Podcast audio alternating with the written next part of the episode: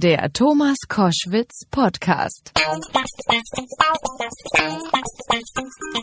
Hallo, mein Name ist Thomas Koschwitz und ihr hört einen Podcast mit einem sehr spannenden Mann, mit einem Psychiater, Reinhard Haller der spannende Bücher geschrieben hat ähm, und der sich als Psychologe und Psychiater mit dem Thema beschäftigt hat, was passiert eigentlich, wenn Rachegefühle und Gekränktsein in Böswilligkeit und sogar Gewalt umschlagen.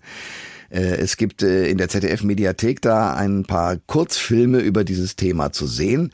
Er war auch als forensischer Begutachter äh, bei dem Amoklauf von Winnenden mit dabei, also hat sozusagen auch hautnah miterlebt, was da passieren kann, wenn die Böswilligkeit tatsächlich in richtig herbe Gewalt umschlägt. Dieser Mann ist extrem fokussiert und extrem spannend, weil er gut erklären kann, wie sich diese Gefühle dann in einem aufstauen. Und ich habe mit ihm deutlich länger gesprochen, als wir es dann in der Sendung haben ausstrahlen können.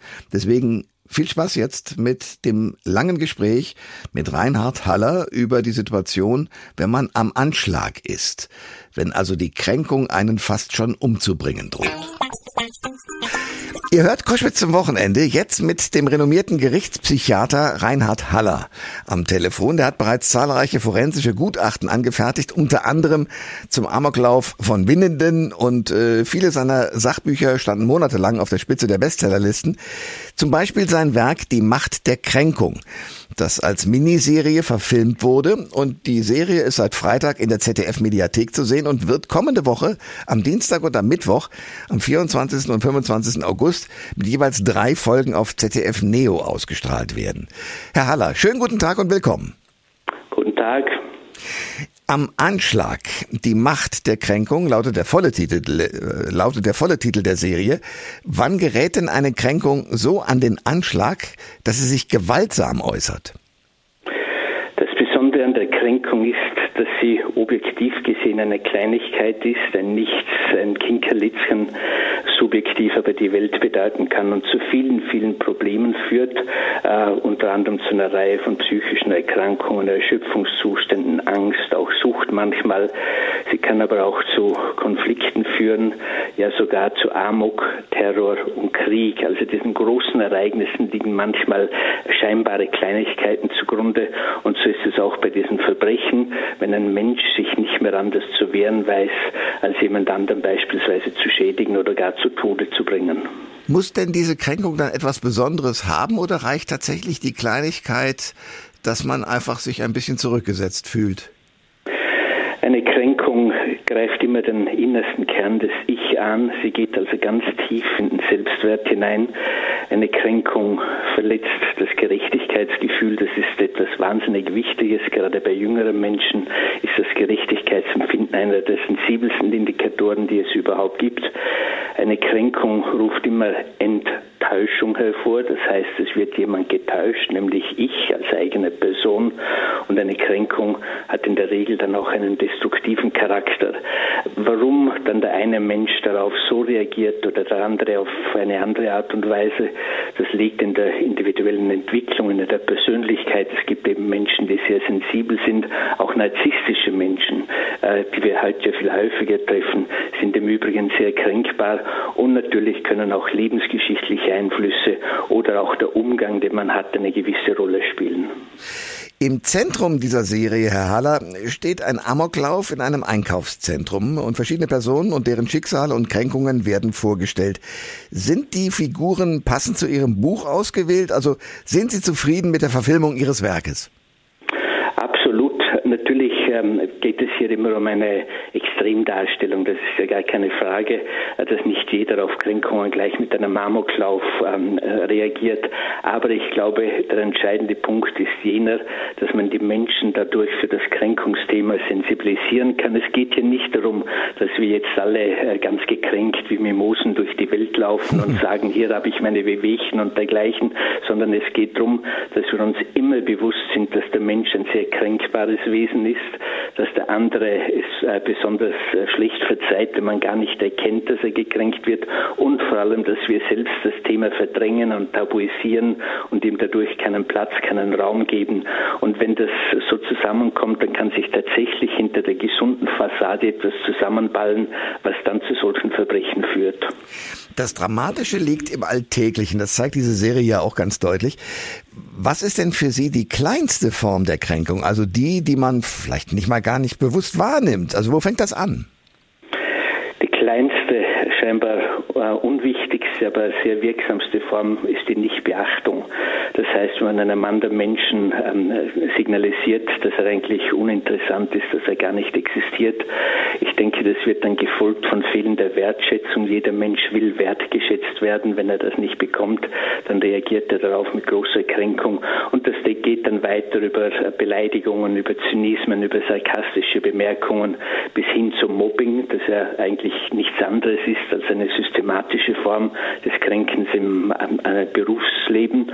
Und Kränkungen spielen natürlich in der Partnerschaft, wo die Reibungsverluste hinzukommen, eine ausnehmend wichtige Rolle. Aber auch ähm, in der Wirtschaftswelt sind Kränkungen Ursache dafür, dass oft große Deals nicht zustande kommen. Und können, wie man aus der Geschichte von Amok und Terror sieht, auch dort ganz maßgebend sein, gerade die modernen Amokläufe. Ähm, die haben ja nicht die früheren Ursachen, also dass sie sich gegen Politiker oder gegen Banker oder dergleichen richten, sondern gegen die scheinbar heile, gesunde Welt, von der man sich dadurch gekränkt fühlt, dass man den Eindruck hat, ich gehöre nicht dazu, äh, denen geht's gut und die merken nicht, wie schlecht es mir als Außenseiter gehen kann. Kann man solche Kränkungen heilen? Glaube schon, äh, was kränkt, macht krank und solche Krankheiten kann man auch heilen. Das Allerwichtigste ist, dass wir dafür ähm, eine gewisse Sensibilität entwickeln, das habe ich schon gesagt.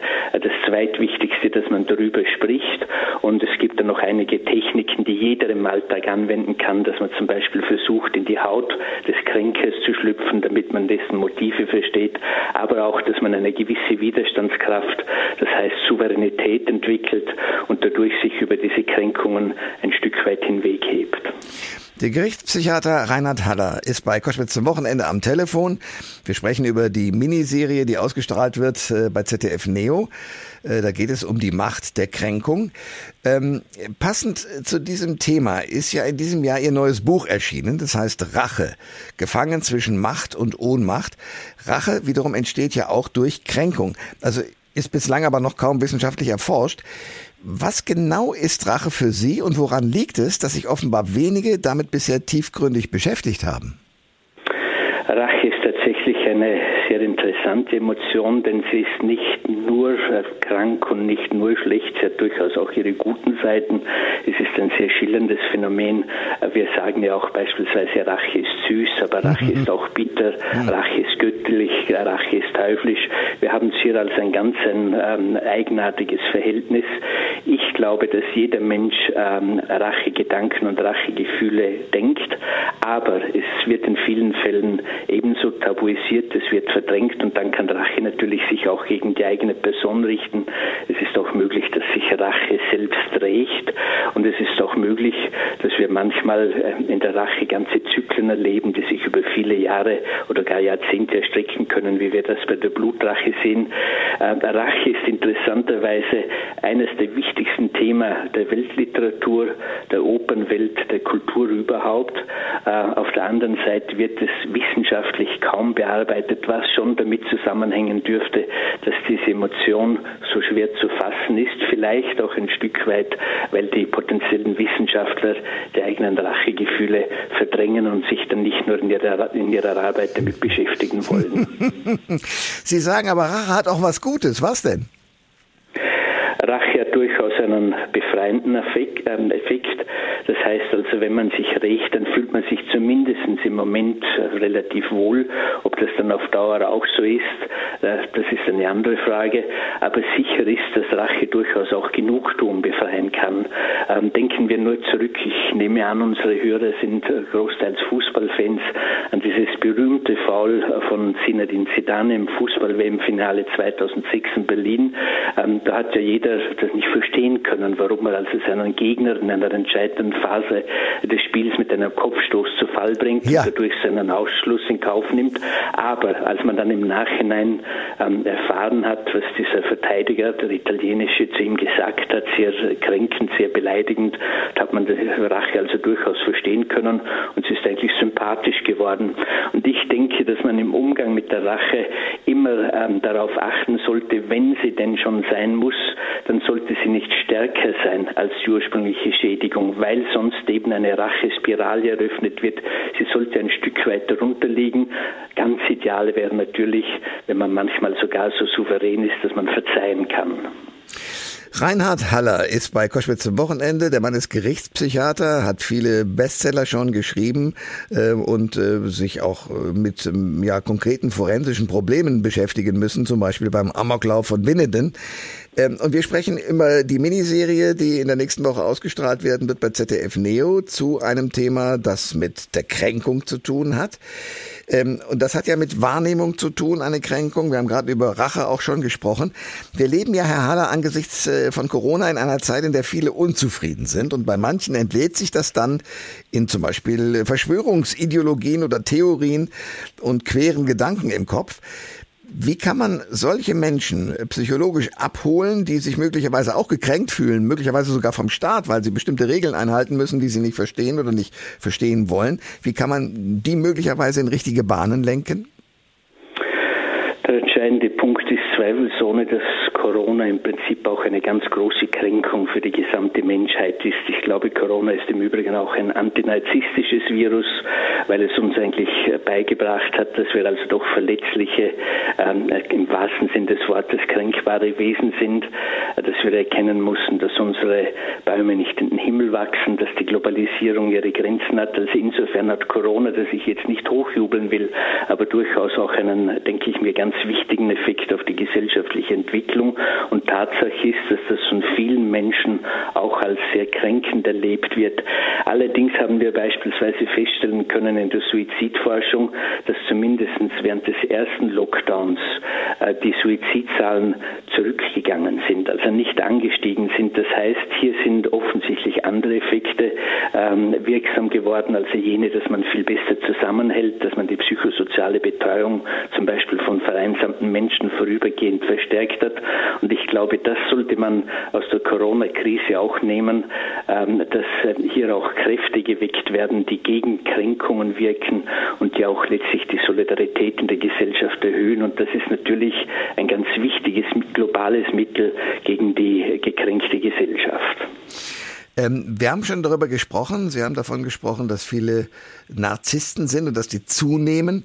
Ähm, ein Mangel an Empathie ist ja auch eins der zentralen Merkmale des Bösen. So haben Sie es selbst mal definiert. Warum geht die Empathie und auch die Wertschätzung, über die Sie ja auch schon geschrieben haben, heute mehr und mehr verloren? Gründe und ich bin überzeugt davon, dass äh, unseren Zuhörern äh, eine ganze Reihe dazu einfällt. Ich glaube, es hat relativ viel damit zu tun, dass wir unzweifelhaft seit der Jahrtausendwende, also seit der digitalen Revolution, im Zeitalter des Narzissmus leben. Das heißt, jeder ist sich selbst der Wichtigste, außer mir. Ich bin mir selbst der Wichtigste, wie ein Scherzwort heißt. Ähm, das ist im Prinzip nicht von vornherein etwas Schlechtes, wenn wir also äh, sozusagen an uns selbst in erster Linie denken, uns durchsetzen können, andere begeistern können, äh, dann ist das im Prinzip eine Demokratisierung des Narzissmus. Hm. Aber es ist zu viel des Guten geworden und ähm, heute sind immer mehr Menschen in einem immer höherem Maße narzisstisch und der langen Rede kurzer Sinn zum Narzissmus gehört neben der Großartigkeit und neben der äh, Eigensucht vor allem die Kränkbarkeit hinzu. Ich will hier jetzt nicht noch einmal den armen ex-amerikanischen, all den amerikanischen Ex-Präsidenten Donald Trump äh, Augen führen. Ob er jetzt ein Narzisst war oder nicht, lasse ich dahingestellt. Ich will ja keine Ferndiagnosen stellen, aber dass er in hohem Maße kränkbar gewesen ist, das glaube ich, kann man also schon sagen. Und so ist es bei vielen Narzissten, dass sie einfach ähm, sehr stark kränkbar sind, dass sie wenig Empathie für andere haben. Sie brauchen ja die ganze für sich selbst und das führt eben dazu, dass wir in der heutigen Zeit, denke ich mir, für Empathiemangel und äh, letztlich dadurch auch für Kränkbarkeit viel anfälliger sind. Ich stelle mir gerade vor, es ist ja etwas hervorgetreten, Sie haben es auch schon angedeutet, dass man jetzt bei Instagram und bei allen möglichen äh, sozialen Netzwerken sich selbst in den Mittelpunkt stellt und dauernd darstellt. Ist das schon narzisstisch oder woran erkennt man einen Narzissten? äh, ein Verhalten ist, das man auch nicht von vornherein jetzt ganz schlecht machen soll, wenn die Menschen von sich ein besseres Selbstbild haben, als sie es nach außen hin repräsentieren, dann hat das durchaus auch einen reparativen, einen therapeutischen Effekt. Aber ein Problem ist, dass wir die Emotionalität versuchen zu digitalisieren. Nun, das gelingt mit der Digitalisierung, mit der Arbeit, mit dem Gedächtnis, mit dem Wissen, auch mit der Intelligenz ein Stück weit, mit der Emotionalität wird es nie gelingen. Und das hat selbst Stephen Hawkins, dieser große Astrophysiker, ähm, gesagt, das Einzige, was die Menschheit retten wird, ist, wenn sie die Empathie äh, bewahren kann. Hm. Das denke ich mir ist etwas ganz, ganz Wichtiges, wenn das sozusagen von kalter wissenschaftlicher Seite so gesagt wird. Ihre Frage jetzt, wie man einen Narzissten kennt, da gibt es eine einfache Regel, fünf große E. Das eine ist Egozentrik, das heißt also, er lebt ganz nach dem Prinzip Ich, Icher am allerichesten, die Ego-AG steht im Mittelpunkt. Äh, das zweite ist die Empfindlichkeit, von der ich gesprochen habe, die Kränkbarkeit, der Empathiemangel, ähm, dann letztlich die Eigensucht. Der Narzisst ist nicht ein Mensch, ähm, der eigen verliebt ist, er kann nämlich gar nicht lieben, weder andere noch sich selbst, sondern er ist süchtig auf eine Droge, die bei ihm halt nicht Kokain oder Heroin heißt, sondern Bewunderung, Anerkennung, Lob. Und er ist letztlich das fünfte E, ein Mensch, der andere ständig entwerten muss, äh, nach der Psychologie des einäugigen Königs, der ja nur dann der große King ist, wenn er lauter Blinde um sich hat. Und dementsprechend ist ein Narzisst auch sehr unangenehm, weil er halt dauernd andere Menschen niedermacht, mit zynischen Kommentaren belegt, mobbt, damit er in seiner Jämmerlichkeit sozusagen großartig hier steht. Hm klug und erschütternd gleichermaßen, was Sie da sozusagen über dieses äh, ja, Bild, dieses äh, psychiatrische ist es ja schon ein Bild beschreiben. Reinhard Haller war das, ähm, dessen Werk, dessen Arbeiten jetzt im Fernsehen zu sehen sind, äh, sowohl in der äh, Mediathek äh, des ZDFs als auch jetzt äh, am Dienstag und Mittwoch bei ZDF Neo ausgestrahlt werden wird. Es geht um die Macht der Kränkung. Unser neues Buch, was jetzt gerade erschienen ist, heißt Rache, gefangen zwischen Macht und Ohnmacht. Herr Haller, danke für das Gespräch. Vielen Dank, danke für die Einladung. Alle Informationen zur Sendung gibt es online auf thomas-koschwitz.de.